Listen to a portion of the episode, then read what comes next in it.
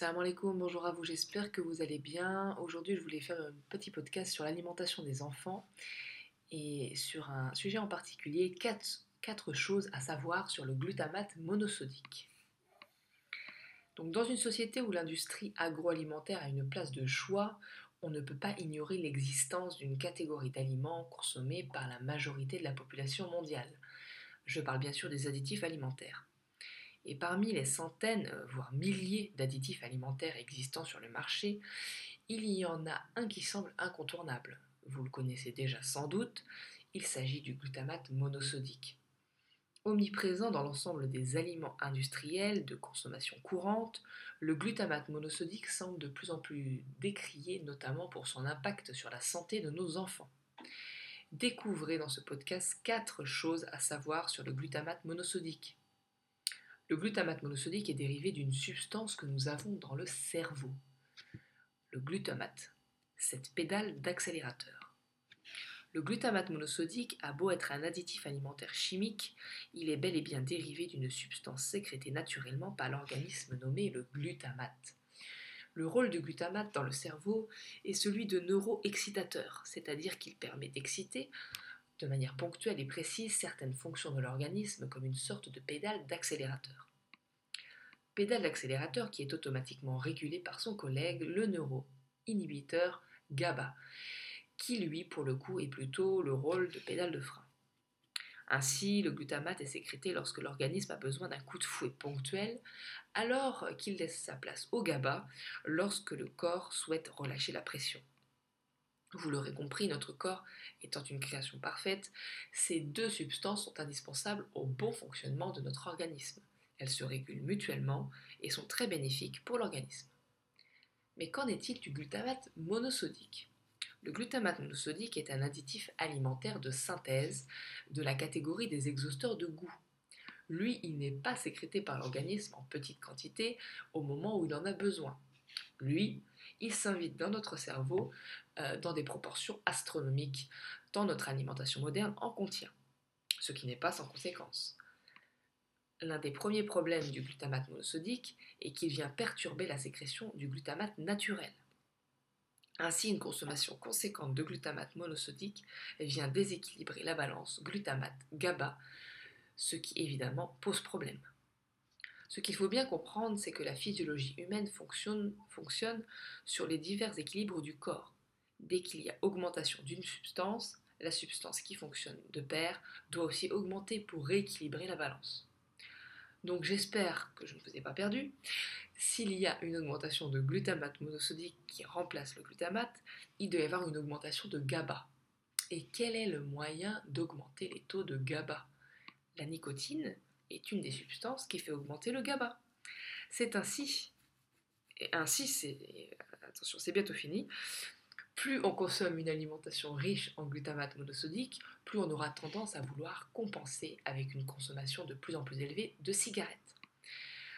Après cette démonstration un peu longue, je vous l'accorde, on ne peut que constater que nos enfants sont préparés à devenir de futurs fumeurs, fait que nos instances de santé n'avaient très certainement pas prévu. Le glutamate monosodique est un irritant du système digestif. Ça, c'est le deuxième, la deuxième chose euh, qu'on peut apprendre sur le glutamate. Il abîme la muqueuse intestinale.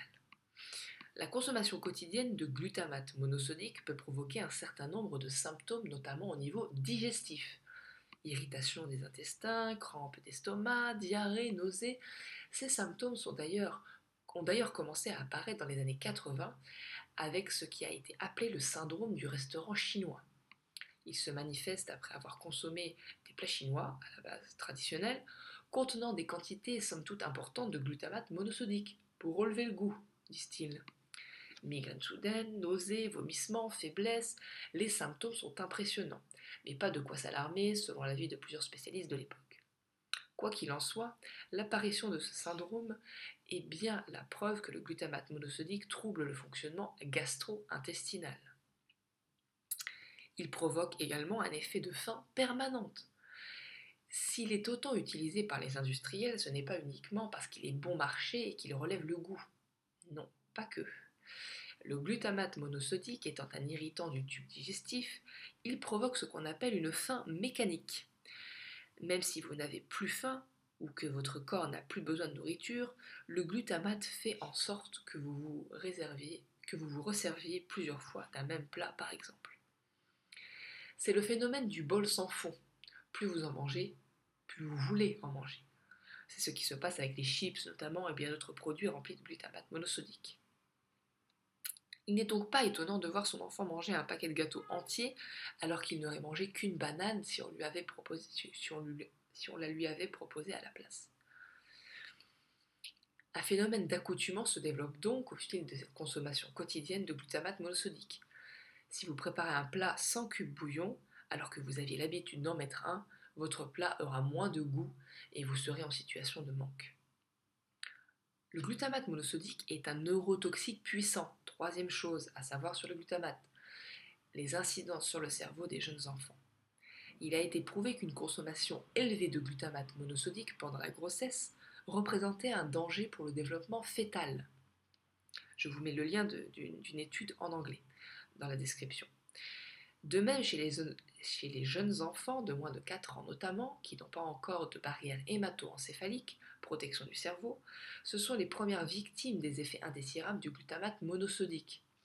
En effet, ce dernier peut rentrer librement dans la zone cérébrale et ainsi troubler le bon fonctionnement neuronal de leur sphère cognitive en plein développement. De plus, le professeur Belpomme a montré que les ondes électromagnétiques, Wi-Fi notamment, rendaient poreux la barrière de protection du cerveau, laissant ainsi les neurotoxiques comme le glutamate monosodique passer dans le cerveau. Comprenez par rendre poreux que la barrière hématocéphalique est comme trouée. Neurotoxique et neuroexcitateur, un cocktail explosif. Comme nous l'avons vu plus haut, le glutamate monosodique est un neuroexcitateur puissant. Autant vous dire que les conséquences sur les comportements agités, voire agressifs de nos enfants peuvent sembler tout à fait logiques. Pour vous en convaincre définitivement, je vous laisse avec un reportage américain des années 90 criant de vérité sur le glutamate monosodique. Je vous laisse le lien sous la vidéo. Le glutamate monosodique est partout. Ça, c'est la quatrième chose à savoir. On le trouve dans l'alimentation industrielle pain, gâteaux, bonbons, chips, plats préparés, produits allégés, produits laitiers dégraissés, cubes bouillon et j'en passe, le glutamate monosodique a envahi l'industrie agroalimentaire depuis plusieurs décennies maintenant, en plus ou moins grande quantité selon le produit. Pas un repas ne se passe sans que nous consommions contre notre gré notre dose de glutamate monosodique. Et bien évidemment, nos enfants sont la principale cible de ces produits glutamatés si nocifs pour la santé cognitive. Je précise également que le glutamate monosodique est en vente libre dans la plupart des grandes surfaces. Pour un produit si dangereux, c'est plutôt étonnant, n'est-ce pas? Mais il est aussi présent dans, un certain nombre de médicaments. Comme si cela ne suffisait pas, on le retrouve également dans environ 200 médicaments de consommation courante. Dans la liste des ingrédients, le glutamate monosodique peut s'appeler huile de soja hydrogénée, huile de ricin hydrogénée, glutamate de sodium, glutamate monosodique, sodium glutamate, sel ou dérivé acétylglutamique acide, sel ou dérivé arginine glutamate, sel ou dérivé glutamate calcique, sel ou dérivé glutamate de magnésium, sel ou dérivé glutamate acide, antastène glutamide vitamine C, solution buvable, euh, gluta, 12 solution buvable, euh, glutavène USA. Il y a donc plusieurs noms, ce qui n'arrange pas les choses pour l'identifier et l'éviter. Même chose en ce, qui, concerne l'industrie agroalimentaire, qui peut choisir de nommer clairement ou pas la présence de glutamate monosodique dans un produit.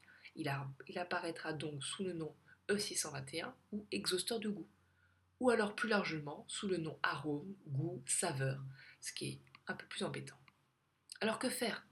Vous aurez bien compris que le glutamate monosodique représentait un danger pour le développement cognitif de nos enfants. De plus, on se rend bien compte qu'ils participent à leur comportement agité au quotidien.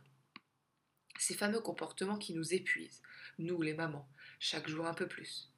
Diminuer de manière significative la consommation quotidienne de glutamate monosodique améliorera très certainement une partie de leur comportement.